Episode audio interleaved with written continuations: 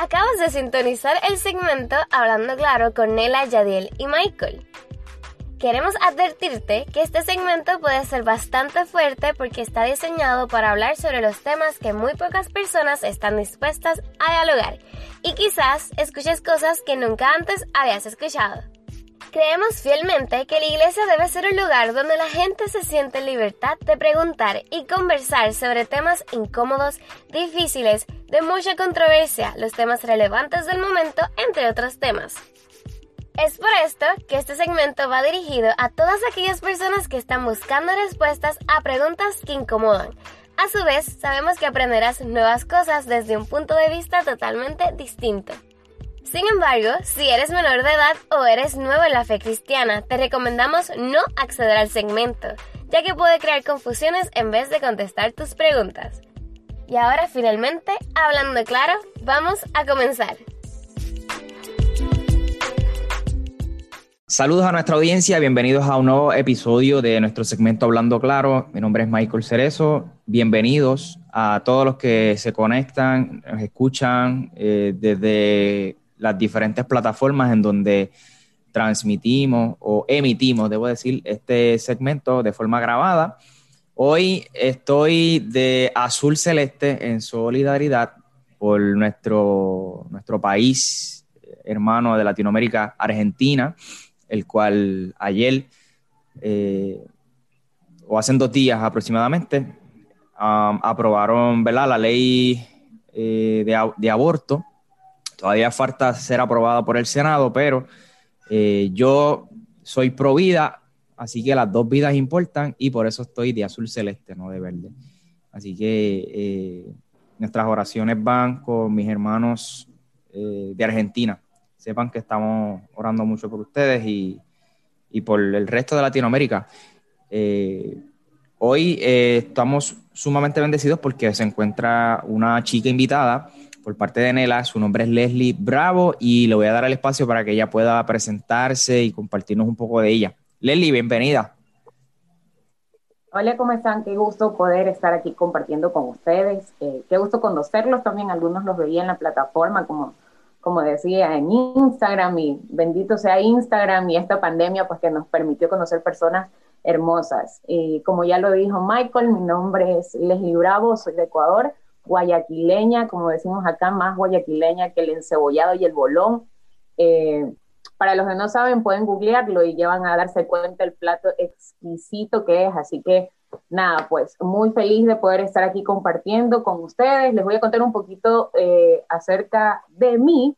Y es que, bueno, para gloria del Señor y por su gracia, me ha permitido estar desde los seis años eh, conociéndolo, sirviéndole a Él a través de la danza, de las predicaciones, a través de, de cualquier cosa que en realidad eh, Dios disponga. No solamente eh, el servicio viene acerca o en una plataforma, sino también desde que tú mueves una silla, desde que tú puedes hablar con alguien, compartir con alguien, darle un abrazo a alguien. Eso también es servicio, porque es lo que vino a hacer el Señor aquí, ¿no? Entonces, bueno, gracias al Señor he estado desde los seis años dentro de, de, de Él, de su palabra, compartiendo, y en ese momento pues me encuentro sirviendo en una iglesia que es en realidad una iglesia para los que no tienen iglesia. La Casa de los Imperfectos se conoce acá en Guayaquil, se llama Familia de Dios y pues bueno, estoy trabajando en el área de, de danza, también estoy trabajando en el área de los jóvenes y nada pues. Así que feliz de poder compartir, de poder llevar un, un, pedacito de lo que Dios quizás ha hecho en mi vida, porque si nos ponemos a contar de todo lo que ha hecho Dios con nosotros, pues no, no terminaríamos, ¿no? Pero feliz de poder compartirles aquí algo pequeñito y pues nada, a disposición y a servicio de cada uno de ustedes. Bienvenida, Les, bienvenida. Nos da muchísima alegría que hayas aceptado la invitación. Eh, acá estamos mitad Ecuador y mitad Puerto Rico. Eh, qué chévere, qué chévere. Un saludo para toda la gente que siempre está ahí escuchándonos o mirándonos. Ya saben que hoy tenemos un tema súper, súper especial que yo sé que Dios va a estar hablándonos un montón, pero eh, necesitamos que compartan esto con otras personas para que así juntos podamos descubrir que es especial tener un encuentro con Jesús. Llevamos seis meses de manera ininterrumpida, hablando claro, y este es el último episodio. Déjame hacer esa, aclaración. El último episodio de este año 2020. Eh, estoy sumamente agradecido con Yadiel y Nela, eh, que son parte de los hosts de este segmento, y con todos los invitados que hemos tenido durante todos los episodios anteriores. Y a ustedes por el apoyo que nos han dado a este segmento. Hemos podido eh, impactar a cientos de, personas a través de YouTube y las plataformas de podcast. Así que gracias, Yadiel, gracias, Nela, a ti también, Leslie, y a todos los demás invitados y a la audiencia que nos escucha mes tras mes. Ahora sí, Yadiel. Bueno, muchas bendiciones a todos. Hoy estamos contentos porque tenemos dos voces femeninas. Eh, en el, episodio pasado teníamos tres voces de hombre y una sola femenina, pero eh, a nosotros, mi Mike, ¿verdad? Mi Michael nos enseñaron, a Michael y a mí, nos enseñaron que la voz de una fémina es muy importante, eh, más en temas de la iglesia, siempre la perspectiva de la mujer en la iglesia, la cosmovisión de una mujer. Y la voz de una mujer siempre hace falta. Así que Nela no está sola hoy, así que ustedes se van a lucir hoy. Nosotros nos sentamos a escuchar y aportamos. Ustedes son las que tienen el control. Mi gente les saluda bendecimos, comparta este video. Usted no sabe, usted se convierte en un evangelista cuando usted comparte un video, un podcast a alguien, eh, lo tajea en un comentario, se lo envía por WhatsApp, se lo envía por, por cualquier plataforma. No sabe el impacto que puede hacer este video en una persona. Y el tema que vamos a trabajar hoy, yo creo que vamos a estar hablando eh, no solamente ministrarle a los que están en comunidades de fe, sino a los que posiblemente hoy eh, abandonaron la fe o, o están en ese proceso de, aceptar eh, la fe en Cristo. Así que muchas bendiciones. Súper, pues Leslie es la persona invitada y la que tiene el, tema de, este episodio, así que Leslie, el espacio es todo tuyo para que nos introduzcas en el tema. Gracias. Hay algo que dijo Yadiel que, que me dejó así como, bueno, una voz femenina, pues siempre, dice él, siempre es bien tomada, pero bueno, eso es ahora, porque antes las mujeres no podíamos tener e-, ese privilegio de predicar e incluso todavía, o sea, estando en, pleno 2020, es muy cuestionado el hecho de que una mujer eh, se suba a un altar y más que todo a predicar, y si lo hace en pantalón, pues peor, porque el Espíritu Santo, ya saben, no, no está con ella si se sube en pantalón, solamente si se sube en falda y ese tipo de cosas, pero eh, creo que eh, lo que vamos a ver hoy eh, va a dar como que un realce a, eso, ¿no? Y, nos vamos a dar cuenta de que Dios es tan bueno con nosotros que no le importa cómo estamos nosotros, cómo vestimos, pero asimismo, por ese amor que nos tiene, tampoco nos va a dejar de la misma manera, ¿no? Con esto no quiero decir que obviamente ustedes van a cambiar y que ya, bueno, se van a usar solo falda las mujeres y los hombres solo terno, porque tampoco es el Jesús que en realidad predica la palabra y el Jesús que en realidad habla la palabra, ¿no? Sino eh, está más enfocado a un Jesús que realmente cambia vidas, transforma vidas. Entonces, vamos allá. Como dijo Michael, pues el tema que el Señor me pudo regalar en esta hora para, para ustedes es un encuentro con Jesús. Y pues a mí me encanta siempre hablar de Jesús. Yo no soy una persona muy sentimental, pero cuando yo hablo de Jesús y cuando recuerdo lo que él hizo conmigo, eh, de verdad que es como que se me quiebra la voz porque hay algo que todavía sigue como que latiendo en mi corazón y es de agradecimiento por todas las cosas que ha hecho. Quizás para algunos el 2020 fue un año eh, muy malo porque perdió familiares, porque perdió su trabajo, algunos perdieron casa, eh, pero para mí en lo personal ha sido el mejor año que he tenido en mi vida, literal. Y muchos dicen, ¿cómo va a haber? Estás en una pandemia, no puedes salir de tu casa. Eh, ¿Cómo es el mejor año para ti? Y bueno, como que les voy adentrando algo, esto es una primicia, creo que no, no he hablado de esto con nadie en realidad, pero el Señor me permitió salir este año de un lugar donde realmente yo ya no sentía que estaba agradándole al Señor, yo ya no sentía que estaba sirviéndole al Señor. Me permitió salir de un lugar donde, donde aprendí en su tiempo mucho, pero ya no era mi lugar. Entonces, desde que no, me tocó tomar esa decisión, fue como un reencuentro con Jesús, un encuentro nuevamente con Él. Aunque tengo tanto tiempo dentro de, del Evangelio, ¿no? Tengo tanto tiempo dentro del cristianismo, eh, en estos últimos meses han sido como encontrarme con el verdadero Jesús, no con el Jesús que nosotros hemos pintado quizás como amigo imaginario, no con el Jesús que nosotros lo hemos crucificado dentro de nuestras iglesias y que decimos, bueno, ahí está Jesús, ahí se queda, porque no puede salir a la calle, porque no puede ir con mis hermanos, no, no, no. O sea, ese Jesús no, el que muchas veces y, por errores eh, de algún sistema pues hemos aprendido, ¿no? Sino realmente con ese Jesús que, que, que lo menciona la Biblia, con el Jesús que, que abrazaba a, los necesitados, que se sentaba a comer con personas que, que quizás no son bien vistas para otras, con ese Jesús que no le importaba si tú vienes vestido de short, de, pantalones rotos, que no le importaba si tú te tinturas o no te tinturas el cabello, si tú te cortas o no te cortas el cabello, si tú te pones o no aretes, te maquillas o no. O sea, estamos hablando de ese Jesús real, el que la Biblia lo menciona, ¿no? Aquel que iba y, tan solo con un momentito eh, con él, pues cambiaba todo. Entonces, eh, hablando acerca de un encuentro con Jesús, yo quiero entrar diciendo que siempre que nosotros vivimos un momento, un encuentro con el Jesús real, no volvemos a ser igual. Hay algo en nosotros que cambia automáticamente y es que no volvemos a ser igual y no podemos volver a ser igual porque hay algo latente en nuestro corazón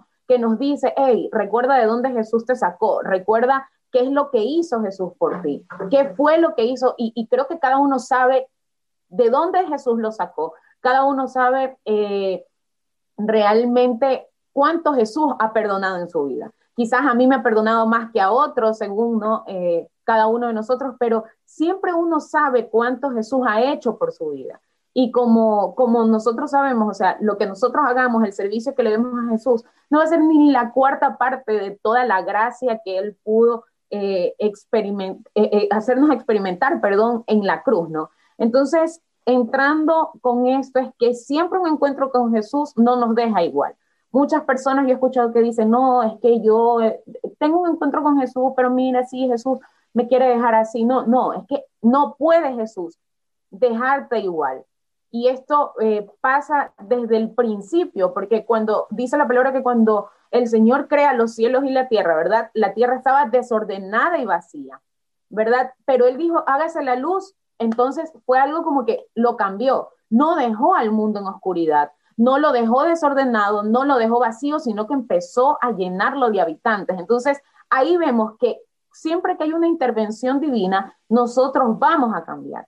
Nuestro entorno va a cambiar, nuestra vida va a cambiar. Entonces yo quiero presentar dos escenarios y uno de, estos es mi favorito, pero vamos a entrar con el primero y es de Lucas 5.1. Creo que todos hemos eh, entendido esta historia, la hemos leído una y mil veces, que es la pesca milagrosa, ¿verdad? Y como para resumirlo, Pedro estaba en la barca, ¿verdad? Y no había pescado nada en toda la noche, pero viene Jesús y hace cosas que es que Jesús es tan intencional, es tan intencional que aparece justo en nuestras vidas, quizás en los peores momentos de nuestras vidas o en los mejores momentos de nuestras vidas, pero es tan intencional que utiliza cualquier cosa para poder llegar a nosotros. Y en este caso utiliza Jesús una pesca fallida para ellos, ¿verdad? Porque habían estado toda la noche y los encuentra limpiando las redes. Entonces, ¿qué es lo primero que hace Jesús aparecer en un momento de nuestra vida, sea bueno o sea malo? Pero por lo regular, siempre el Señor llega en un momento crucial en nuestra vida donde eh, vamos a acordarnos para siempre. Y siempre el Señor trata de que ese eh, primer encuentro que tienes con Él sea así, para que tú no lo olvides, para que tú puedas darlo de testimonio, para que tú puedas decirlo a otras personas. Entonces Jesús llega, ¿verdad? Y le dice, ¿sabes qué? Eh, vamos de nuevo, súbete de nuevo a la barca. Y, y, y, Pedro era como que, a ver, espérate. Yo, tú sabes, lo, yo me lo imagino a Pedro, ¿no? Tú sabes, Jesús, lo que pesa lavar estas cosas, lo que pesa volver a subir las redes, lo que, lo que, el trabajo que conlleva, o sea, y muchas veces es así. Nosotros eh, pedimos un encuentro con Jesús, Jesús llega a rescatarnos, Jesús llega a salvarnos y decimos, pero a ver, espérate, creo que Dios, tú no estás entendiendo que este trabajo es duro para mí, o no estás entendiendo que esto que estoy haciendo es mucho esfuerzo. ¿Cómo vas a llegar a mi vida así por así? Y, se dan cuenta que muchas veces somos de esa manera, o sea, queremos nosotros decirle a Dios cuándo llegar a nuestra vida, cuándo actuar en nuestra vida y cómo actuar en nuestra vida. Pero estamos pidiendo un encuentro con Jesús. Entonces hay como que algo que no concuerda en nuestra vida porque queremos encontrarnos con Jesús, pero a la vez queremos que Jesús se encuentre con nuestras cosas, más no que se encuentre con nuestra vida realmente. Entonces pasa que eh, coge Jesús, se sube, ¿verdad? A la barca, comienza a enseñar. Y hay algo que me llama mucho la atención que voy a resaltar como que puntos de, los versículos, ¿verdad? Eh, dice el versículo 2, estaban vacías las barcas porque los pescadores estaban lavando sus redes, o sea, prácticamente estaban en una rutina. Ellos terminaban de pescar, lavaban sus redes y chévere, ¿no? Se iban a su casa. Entonces, cuando viene Jesús, rompe eso porque eh, eh, prácticamente rompió la rutina porque les dice, hey, llévame hacia adentro del mar. Y Jesús se sube muy campante a la barca de Pedro y hace un primer acto, que es alejarlo de la orilla. Cuando yo decía, bueno, ¿y por qué lo aleja de la orilla? Y es que muchas veces nosotros estamos tan firmes y tan cómodos en un lugar o tan cómodos con algunas amistades o tan cómodos en algún trabajo que cuando viene el encuentro con Jesús lo ponemos así como, como les estaba diciendo, como en duda, ¿verdad? Y es como que, bueno, Dios, adáptate a mi vida y yo no me voy a adaptar a la tuya o yo no me voy a adaptar al estilo que tú me vas a dar de vida. Entonces, lo primero que quiere que Jesús, perdón, lo primero que Jesús quiere que nosotros hagamos es alejarnos un poco de la orilla.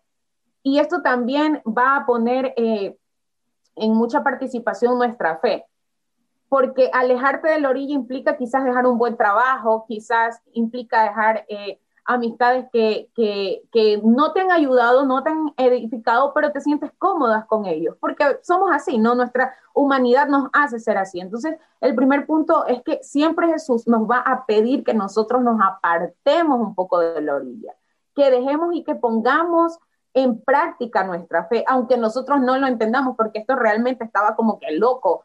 Jesús llega y te ordena que vayas de nuevo, es algo, algo totalmente loco, ¿no? Luego, eh, me gusta cuando Jesús comienza a enseñar a la gente porque él estaba captando la atención de la gente. Quiere decir que Jesús, para hacer algo en tu vida, siempre te va a rodear de personas, eh, siempre te va a rodear de, fariseo, siempre te va a rodear de personas que quizás te criticaron, que te señalaron, pero te va a rodear de estas personas. ¿Para qué? Para que lo que Él haga en tu vida sea eh, regado o sea dicho también.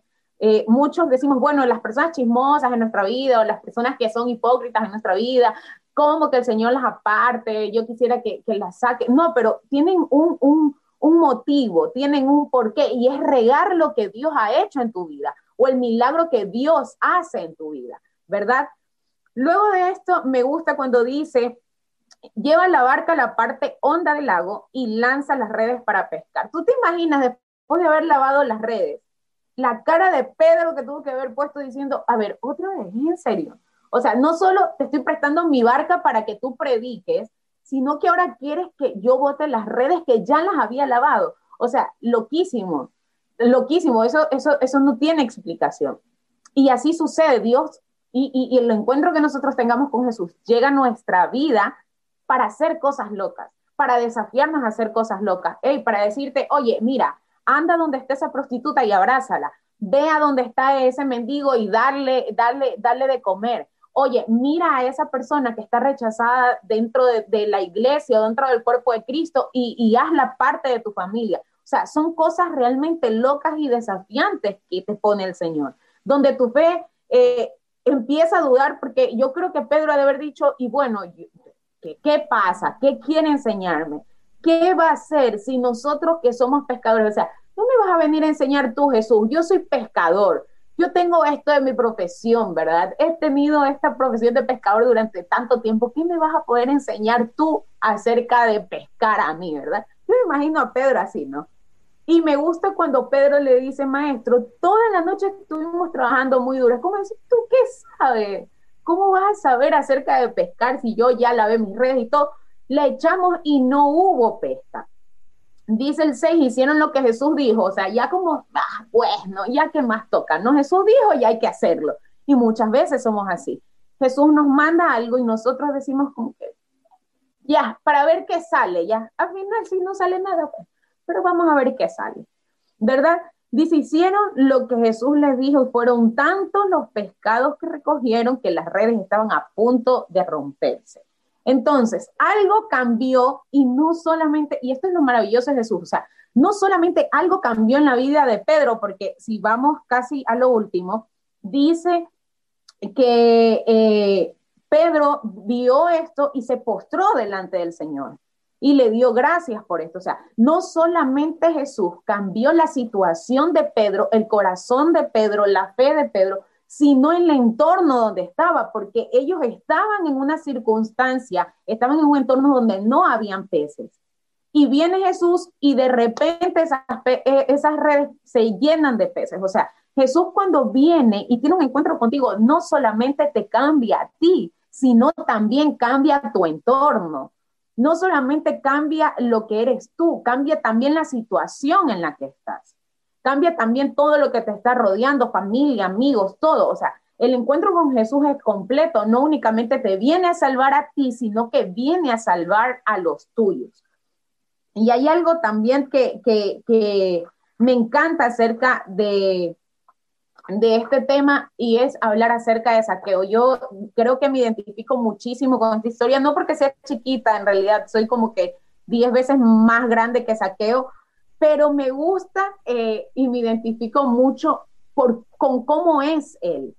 Y quizás en algún momento yo fui de esa manera. Y quizás ahora todavía hay partes que, que eh, en mi vida que son saqueo, pero recuerdo esto y es como que hay algo en mi corazón que, que, que de verdad no, no puede con tanto, no puede con tanta gracia y, y, y, comienzo como que a querer llorar, a querer darle gracias a Dios por tanto. Vamos al libro de Lucas.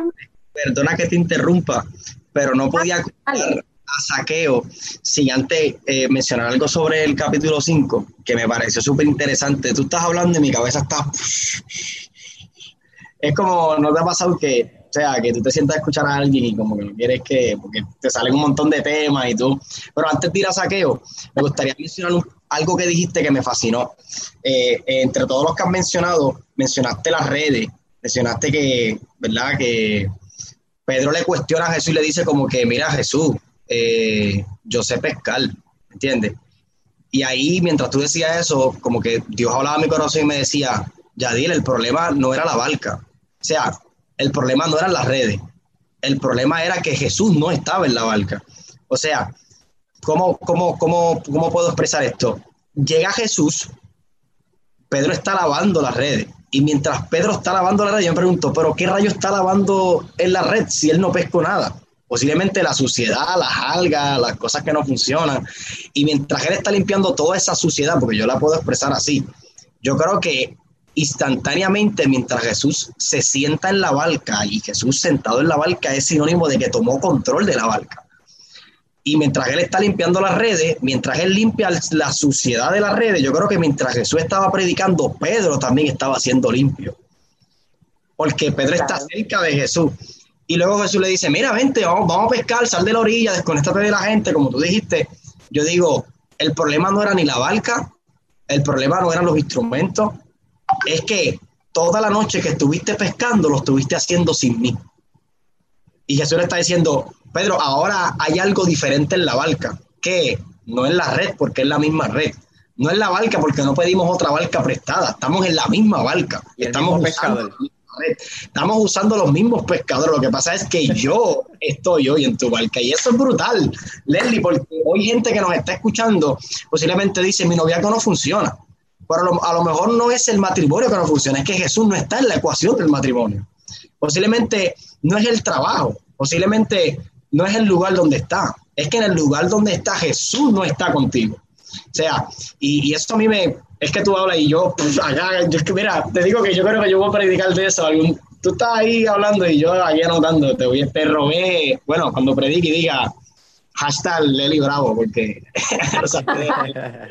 pero está brutal, o sea, está brutal y quería hacer ese, ese espacio y perdona, ¿verdad? Porque estabas ahí, fa, fa, fa, y me gusta, me gusta eso. Pero antes de ir a saqueo, eh, quería soltar eso porque eh, eh, es interesante, es interesante la locura de Jesús, como tú decías, esa, esa locura de Dios y en cómo Dios entra, se sienta, sal de la orilla, vamos. Y otra cosa que dijiste, y me gustaría abundar, es que cuando Jesús dice, tira la red, él confió, tiró la red y cargó tanto, tantos peces que la red se rompía. Dice que tuvieron que compartir todo lo que pescaron con las barcas que estaban alrededor. Y posiblemente los que estaban en las barcas alrededor eran aquellos que estaban en la orilla. Que, o sea, ¿cómo me explico? Aquellos que vieron el fracaso de la compañía de pescadería de Pedro. Jesús le está diciendo, yo te voy a llevar al mismo lugar donde tú fracasaste. Y en el mismo lugar, en el mismo mar, en el mismo horizonte, donde tú fracasaste, ahí mismo te voy a hacer florecer. O sea, Jesús le está diciendo, tú fallaste en ese mar, tú llegaste a la orilla avergonzado.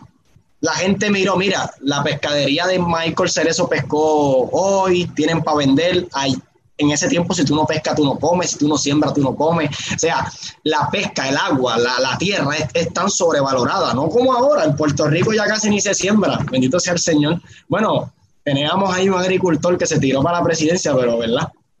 no ganó, pero no iba a ganar como quiera, pero había que escuchar la voz de ese hombre, porque es un hombre que quería volver a levantar la tierra de Puerto Rico, pero, hey, güey, para llegar a saqueo, y quiero callarme ya porque Leslie está prendida en fuego y no quiero apagar eso. Pero que lo interesante de, Jesús es que Jesús le dice, mira, Pedro, vamos al mismo mar, al mismo lugar, con la misma barca, con las mismas ancla, con las mismas velas, con los mismos pescadores, y te voy a llevar al mismo lugar donde te criticaron, te señalaron, donde te juzgaron, donde no creyeron en ti, la misma gente que, como tú decías, los que estaban en la orilla, imagino que hablaban entre dientes o susurraban, mira, mira Pedro, estuvo toda la noche pescando y no trajo ni, ni, ni un Nemo, ni, ni, un, ni una Dory, no trajo ni un Lo que trajo fueron algas. Pedro, mira, Pedro me imagino, Pedro lo que hizo fue hacer eh, trabajo de conserje en el mar. Él lo que trajo fue algas, lo que trajo fue plástico. bueno, para ese tiempo no se veía plástico, pero creo que no había, pero limpió. O sea, si fuera siglo XXI, Pedro lo que hizo fue limpiar la playa, limpiar el mar, porque no trajo nada más que sucio, más que alga, más que, no sé, todo lo que pudo haber cogido, porque si las limpiaba las redes, que había algo. Y Jesús le está diciendo, pues mira, vamos al mismo lugar donde tú caíste, al mismo lugar donde tú fracasaste y en ese mismo lugar donde muchos se rieron de ti. Van a dar cuenta que en esta transformación, estar con Jesús en la ecuación, en ese mismo lugar te voy a hacer florecer. Me callo. Eso está, eso, está espectacular, brother.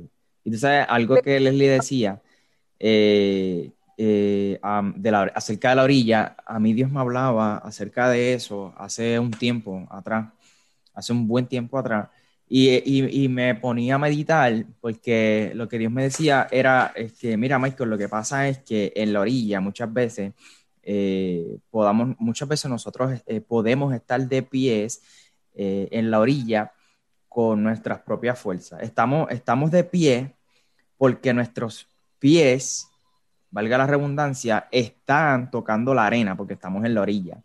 Pero yo necesito que tú bogues mar adentro que, que tú entres más profundo para que tus pies dejen de tocar la orilla y, y, cuando las personas te vean de pies, aún en medio de, de, de, lo profundo del mar, tú puedas decir, estoy de pie, pero no por mi fuerza, no porque mis pies están tocando la arena, estoy de pie porque literalmente eres tú el que me está sosteniendo eh, eh, aquí donde yo, donde yo estoy. Y Lely hablaba de y me recordaba de todo eso que me decía Dios en un momento. Así que yo creo que es una invitación que Dios nos está haciendo. Nela, ¿querías compartir algo antes de pasar a saqueo? Sí, por favor, antes de irnos a saqueo, no, no, no nos vayamos de Pedro. Yo, yo hice hace un tiempito un TikTok y mientras les compartía así, y luego Yadiel, y luego Mike, madre mía, yo estaba, oh Señor. Pero es cierto, ¿no?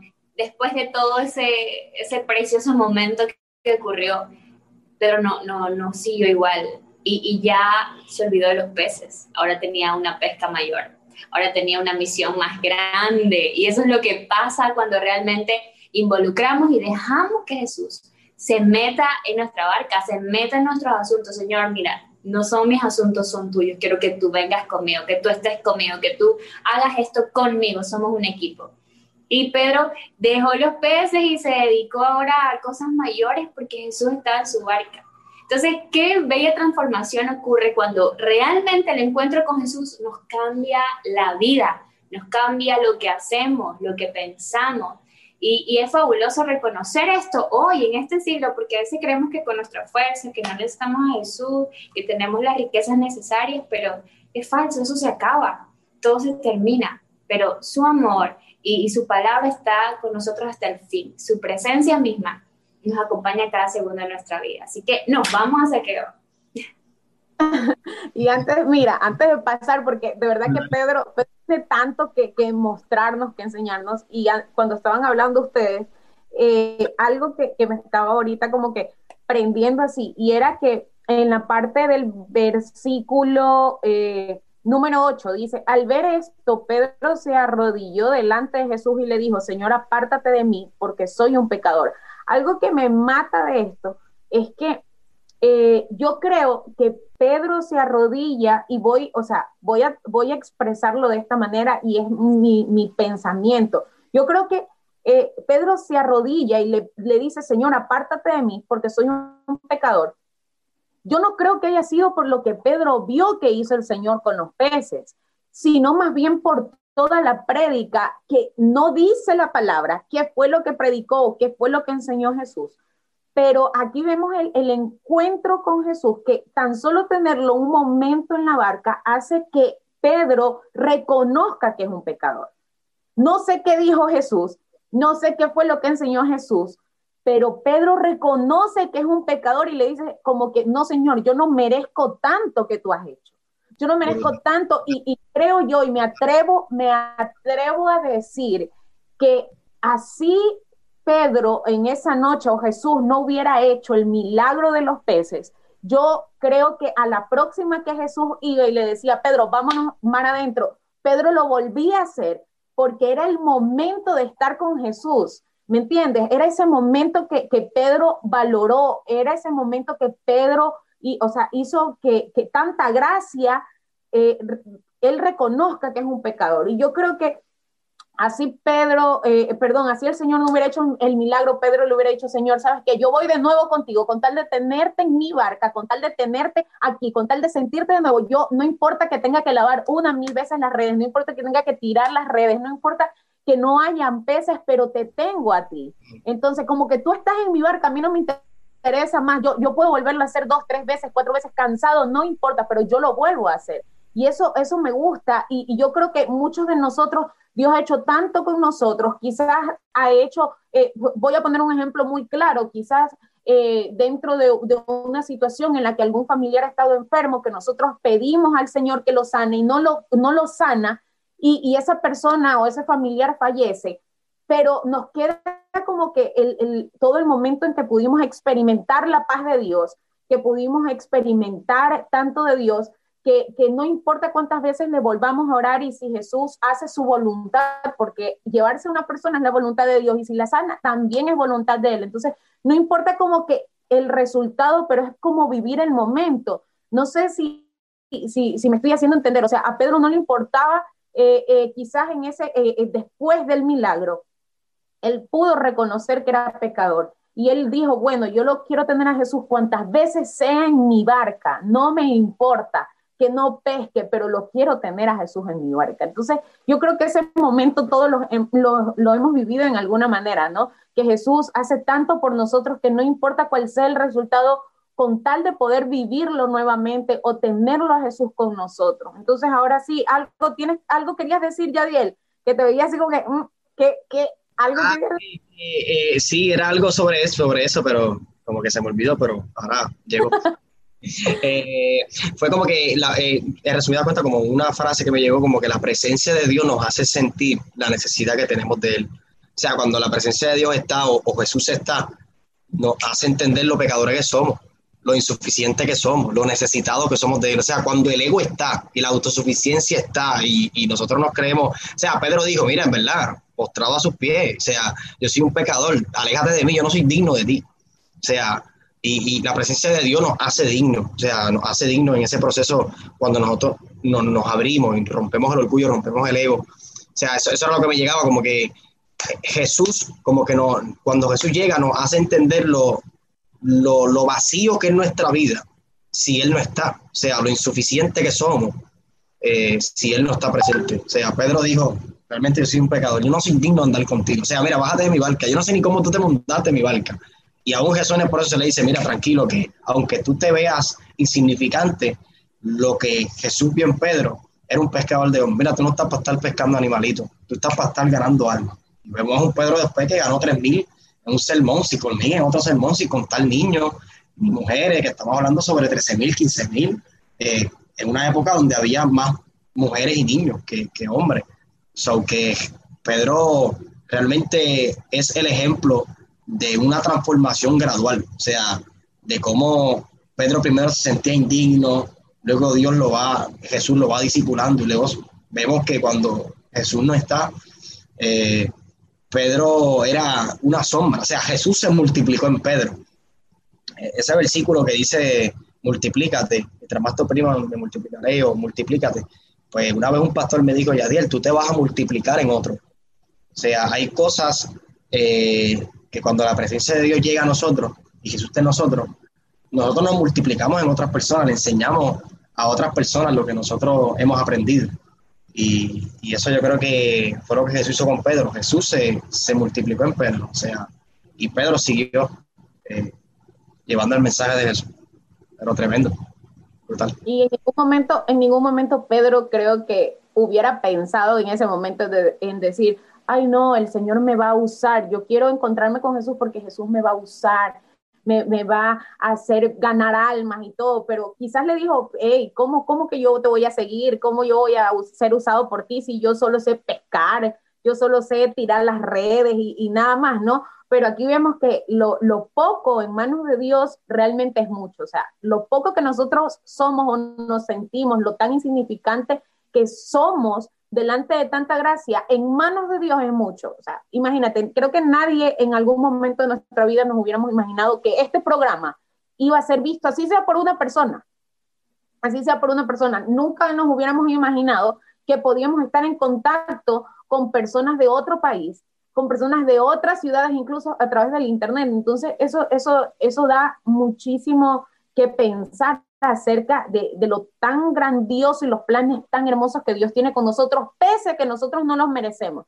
Y como siempre digo, Dios es bueno con nosotros a pesar de nosotros. O sea, pese a lo que nosotros somos, el Señor nos sigue bendiciendo, el Señor nos sigue eh, amando y nos sigue perdonando de todas las cosas que hacemos realmente. Entonces, bueno, vamos al, versículo de saqueo, a la historia de saqueo que quizás este, todo el mundo ya la leyó, ya la sabe, dice, bueno, saqueo, ya. ¿Quién no conoce a saqueo, verdad? Hay algo que me gusta muchísimo eh, de, saqueo, y es que, oye, este man estaba loco, Dios, yo no sé, yo, la Biblia, toda la Biblia, hay gente loca realmente, loquísima. Me gusta cuando dice el versículo 3, ¿no? no ya sabíamos, perdón, voy a, voy aclarar características de saqueo. Dice que saqueo era un hombre muy rico, que era jefe de los cobradores de, impuestos. Yo, yo me imagino trayéndolo a la actualidad, a saqueo, que era, era tipo así como un gángster, como, como el big boss de, de, todo el barrio, ¿no? Todo el mundo lo temía, todo el mundo eh, veía que él tenía sus limosinas, sus mansiones, empleados, en compraba la ropa último modelo, todo, o sea, era una persona millonaria, multimillonaria, yo no sé cómo, cómo, cómo decirlo, ¿verdad? Y me gusta porque dice, miren, saqueo, en el 3, saqueo salió a la calle para conocer a Jesús, pero no podía verlo porque era muy bajito y había mucha gente delante de él.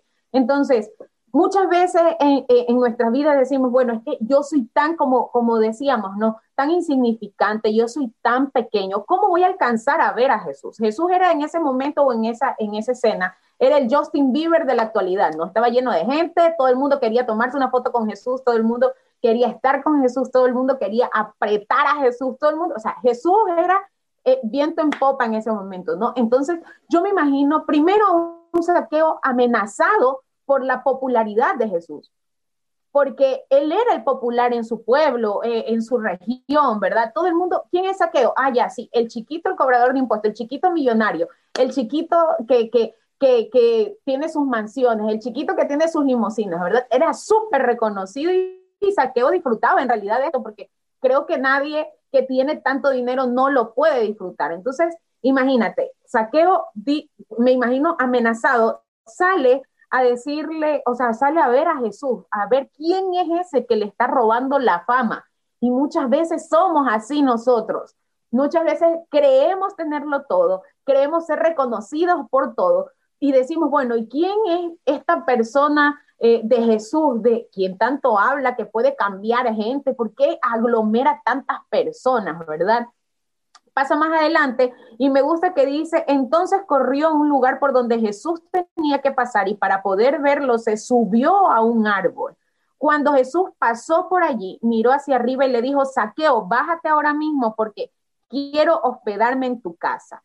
Creo que cuando Jesús le dice, Saqueo, bájate ahora mismo de ahí porque quiero hospedarme en tu casa, a Saqueo le tuvo que explotar el pecho de emoción de que una persona tan popular quiera quedarse en la casa de una persona popular. O sea, estábamos hablando de dos estrellas de ese tiempo eh, reuniéndose, dos estrellas de ese tiempo reuniéndose en una casa a comer. Tú te imaginas a Saqueo, ¿no? Si, si Saqueo de por sí era presumido por tantas cosas que tenía, en ese momento me imagino que había dicho, mira, ni tú pudiste que estás ahí atrás de Jesús, pero yo lo voy a llevar a mi casa a comer.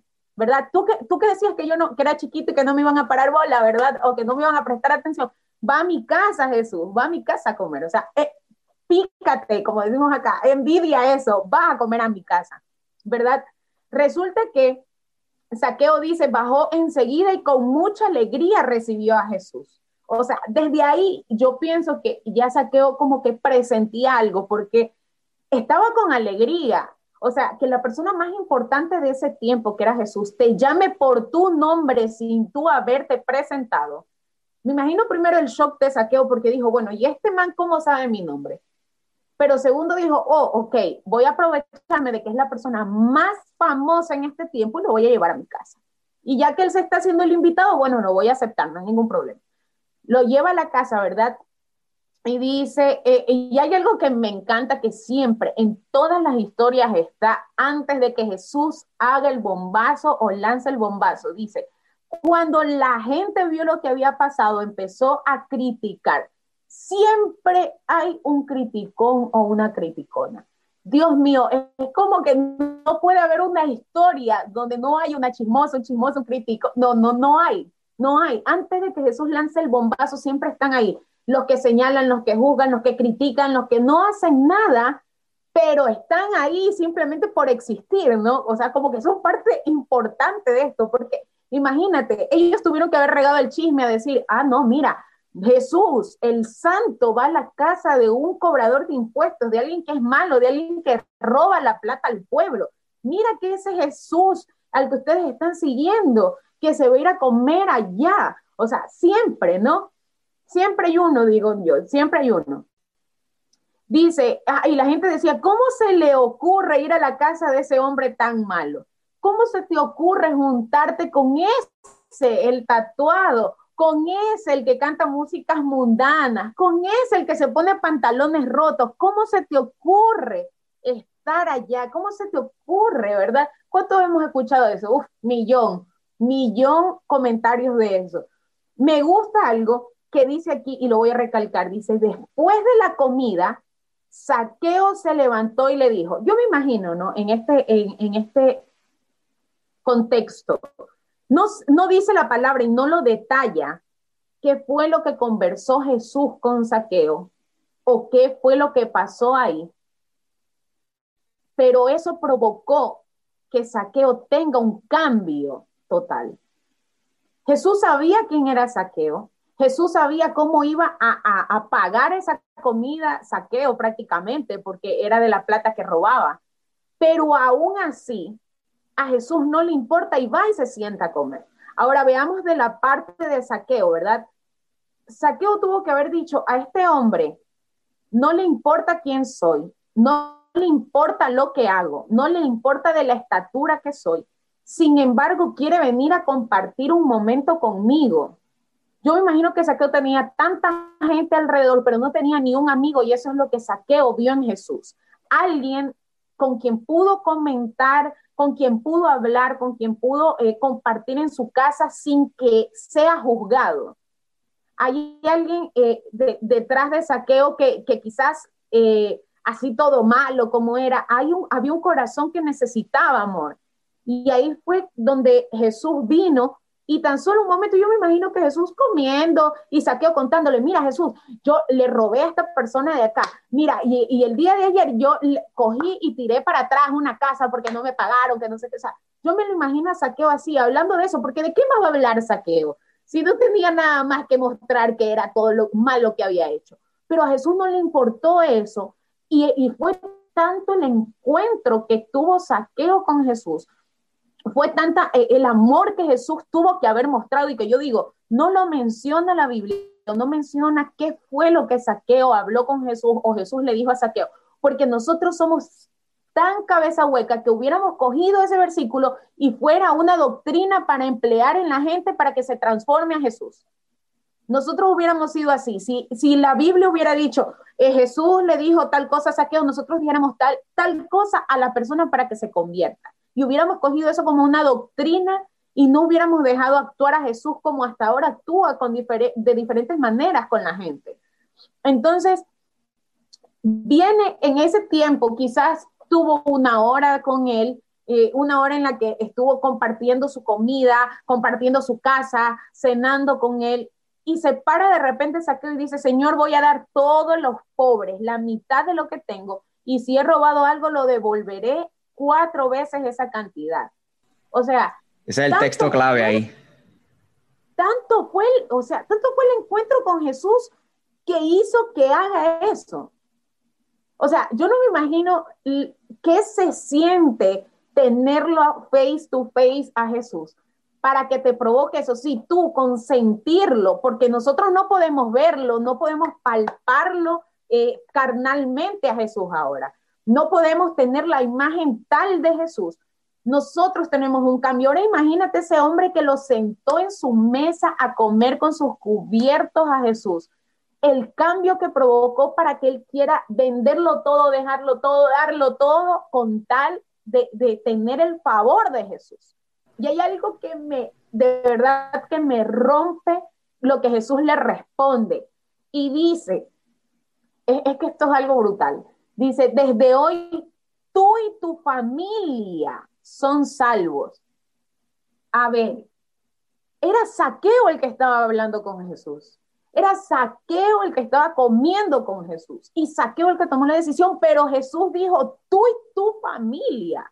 Quiere decir que el encuentro que nosotros tenemos con Jesús no es solamente para nosotros, es también para nuestra familia. Y no le dice Jesús, serás sano, serás eh, levantado, no, le dice serás salvo, le regala la salvación.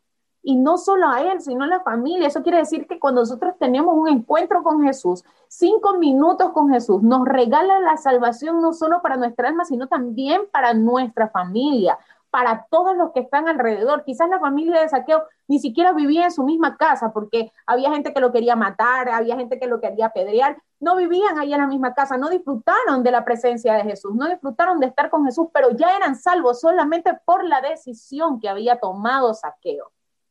Y le dice, pues eres un verdadero descendiente de Abraham. Yo, el Hijo del Hombre, he venido para buscar y salvar a los que viven alejados de Dios. Y esto creo que es un texto clave para todos nosotros que vivimos en el Evangelio.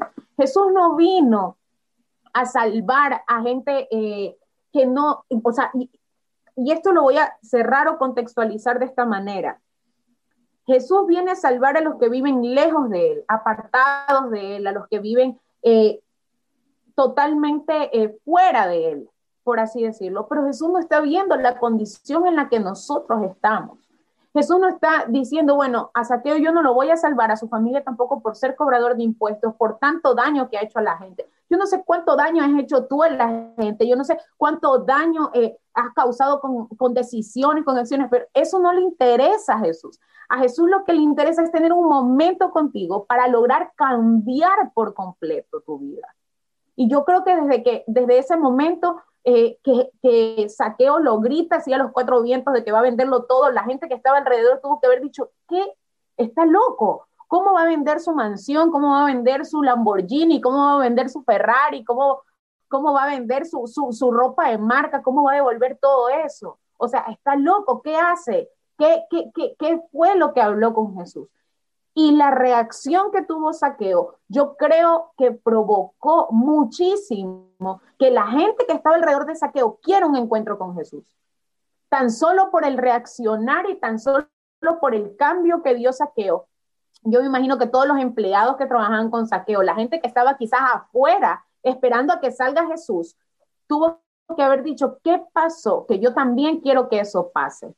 Entonces, Dios cuando llega a nuestra vida, cuando tiene un encuentro con nosotros y ese encuentro en nosotros se hace visible, somos nosotros la puerta abierta para que otras personas quieran tener lo que nosotros tenemos y hemos adquirido por medio de Jesús. Y hay algo que hay que entender que quizás nosotros eh, dicen, ¿no? Ahora, no, es que yo no puedo ver a Jesús, yo quiero verlo cara a cara, pero hey, también Jesús está dentro de un abrazo, también Jesús está dentro de, esa persona rechazada, quizás Jesús también está dentro de ese niño que te abraza siempre que tú llegas a la iglesia, o sea, hay maneras en las que nosotros podemos ver a Jesús, no solamente cara a cara, Jesús está, como dijo Yadiel, eh, multiplicándose a través de toda la gente. Jesús está multiplicándose a través de aquellos que tienen realmente un encuentro con Él. Y mira cuando tú tienes un encuentro con Jesús no vas a quedar igual y Saqueo fue una demostración exacta de eso.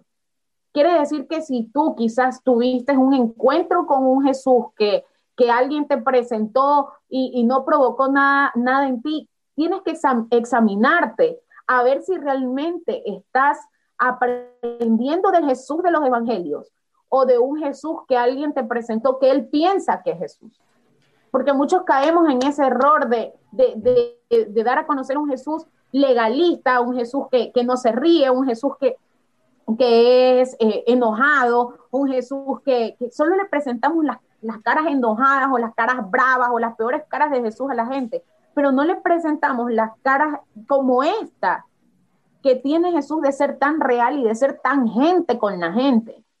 Entonces, creo, creo yo que es el tiempo de que si nosotros no hemos tenido una transformación en algún área de nuestra vida es porque no hemos tenido el encuentro eh, con Jesús, no hemos tenido un encuentro real con Jesús. Y para esto no necesitas ir a una iglesia, ir a un encuentro, ir a un retiro, no. Te basta solamente con doblar tus rodillas en tu cuarto y decirle, Dios, sabes que yo quiero un encuentro contigo.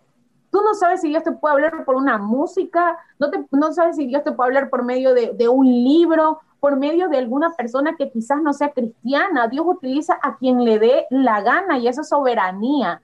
Él utiliza a quien Él quiera para poder hablarte y tener un encuentro contigo. Entonces, si tú creo que eh, dices, bueno, escuchando esto, no he tenido un cambio o no he tenido como que una transformación. Y hay mucha gente que dice, no, es que los procesos de las personas, eh, demoran, en cada persona es diferente, pero miren el impacto que causa solamente encontrarte con Jesús. Yo sé que tu vida no va a cambiar por completo en ese momento, pero hay algo de tu vida que debe cambiar por completo.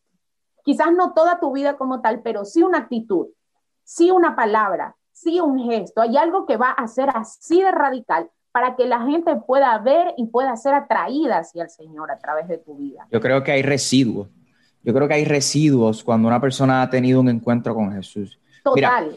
nosotros tenemos que ir aterrizando, pero a mí me gustaría mencionar algunos puntos.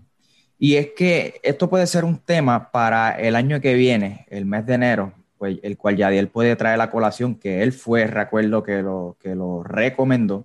Pero yo creo que un encuentro, aquí el tema es un encuentro con Jesús. Primero empezamos hablando acerca de Pedro y lo que provocó en la vida de Pedro un verdadero encuentro con Jesús.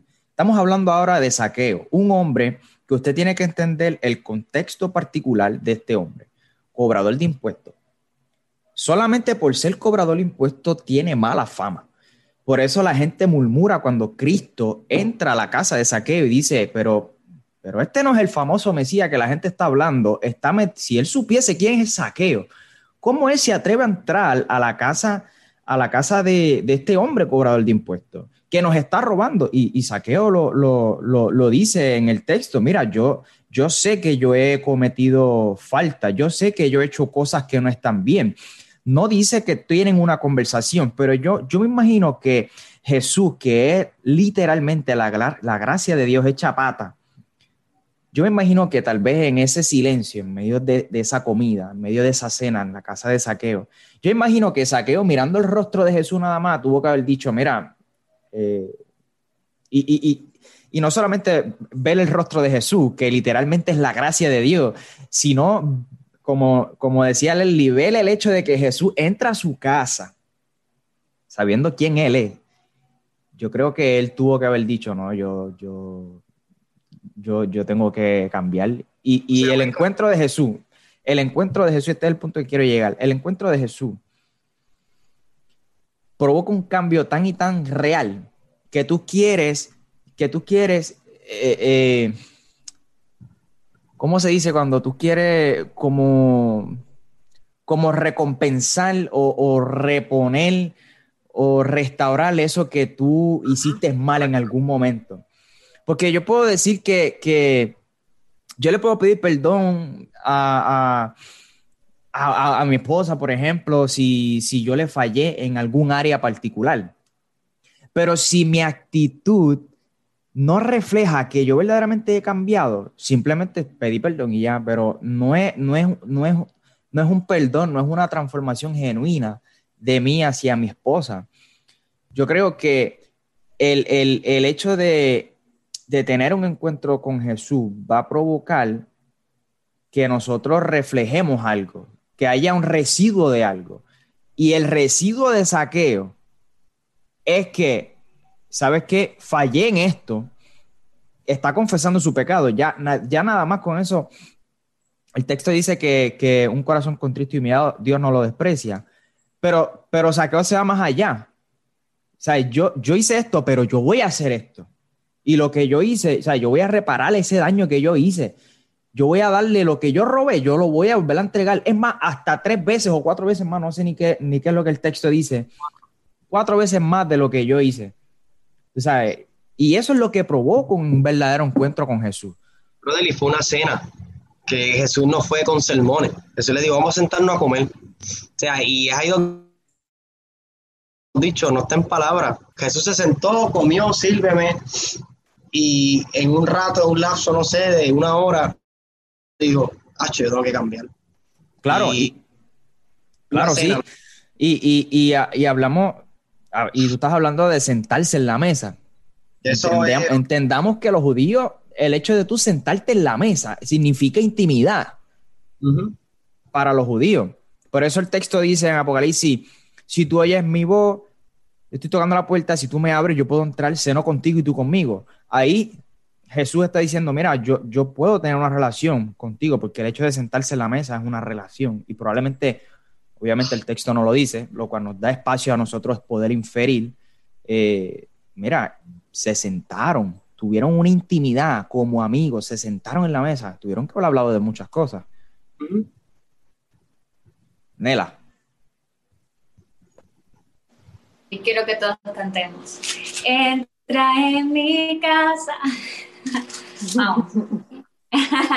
Oigan, yo, yo creo que todos hemos estado en ese, en ese punto clave como saqueo, ¿no? Intentando presumir nuestras cosas, eh, nuestras habilidades, nuestros talentos y las cosas terribles que hemos hecho, pero hay algo dentro de nosotros y eso, y eso solamente lo puede llenar Jesús. Y es solamente ese encuentro que, que nos, cambia y nos devora todo lo viejo y toda nuestra humanidad para decirle, Señor, es que cuando estamos expuestos ante su presencia, va, a salir todo lo malo de nosotros. Cuando estamos expuestos a su luz, nos damos cuenta de los pecadores que somos. Por eso necesitamos estar cerca, necesitamos un encuentro todos los días, cada segundo, cada minuto, porque solamente así vamos a darnos cuenta que dependemos totalmente de Él y de lo que Él nos dice y de lo que nos habla y lo que nos está queriendo enseñar cada día. Así es, y yo creo que ya para terminar y para eh, cerrar con todo esto, eh, como lo, lo, dijo Michael, eh, verdaderamente un encuentro con Jesús provoca un cambio que se vea reflejado. Entonces, como decía, si tú piensas que tuviste un, encuentro con Jesús, ¿qué parte ha cambiado en ti? ¿Qué fue lo que Jesús cambió? Y si no, pues estás a tiempo de, entrar en tu cuarto, pedirle un encuentro a Jesús, cambiar lo que tengas que cambiar y de verdad eh, comenzar a servir por gracia, comenzar a servir por amor, comenzar a servir por, pasión, comenzar a servir realmente, que creo que cuando algo, Jesús hace algo en tu vida, cuando Jesús te salva, tú quieres que que, esa salvación llegue a todas las personas y tú vas a hacer lo que sea para que esa salvación le llegue a otra persona. Entonces, eh, yo, yo quiero dejarte con esto, tú que nos estás escuchando, dejarte con esto y pues llevarte a la reflexión real de que un encuentro con Jesús marca realmente en tu vida un antes y un después. Y no, no solamente lo marca en tu ropa, en, en tu físico, sino lo marca verdaderamente con tus actos, con tu corazón y con tu servicio, porque ya el, el, servicio ya viene como, como de dar de gracia lo que recibimos por gracia, como lo dijo Michael, es como que queremos retribuirle algo y como, como no le podemos dar todo el dinero al Señor porque Él es dueño del oro y de, la plata, quizás en nuestra humanidad pensamos que el servir al Señor va a recompensar todo lo que Él nos ha dado. Claro que no, pero queremos a través de ese servicio por lo menos llegar a otras personas y que puedan tener el encuentro que nosotros tuvimos con Jesús. Eso es un corazón agradecido y un corazón apasionado. Y pues eso, eso es lo que quería compartirles.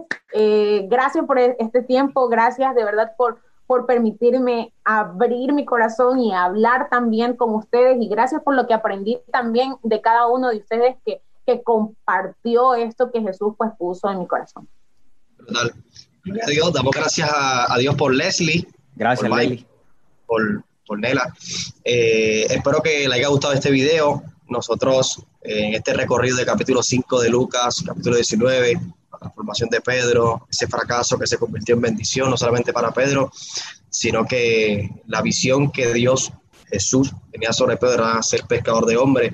La transformación de saqueo, donde esa mala fama, eh, esas heridas que Saqueo había ocasionado en otros. Cuando Jesús entra en la intimidad de la mesa, Saqueo en esa transformación dijo, yo saco mi ego, mi amor a la riqueza, lo saco de mi casa, Jesús eres bienvenido y por ende tengo que bendecir a todos los queridos, tengo que restaurar a todos los que he destruido.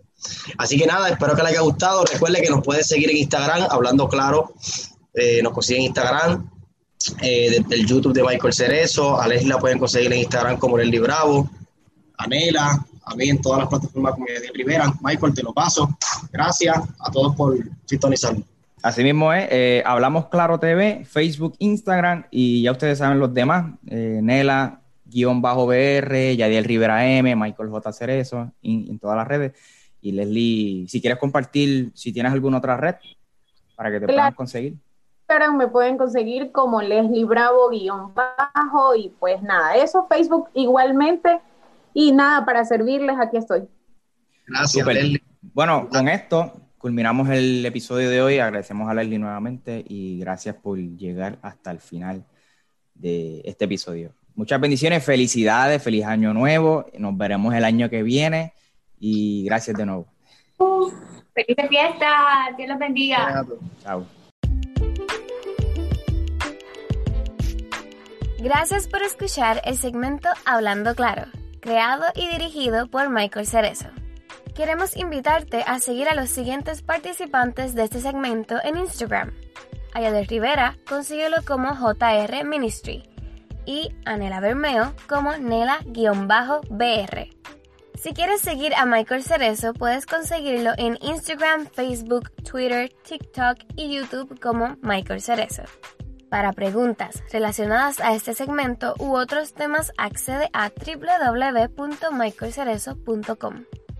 Hasta la próxima.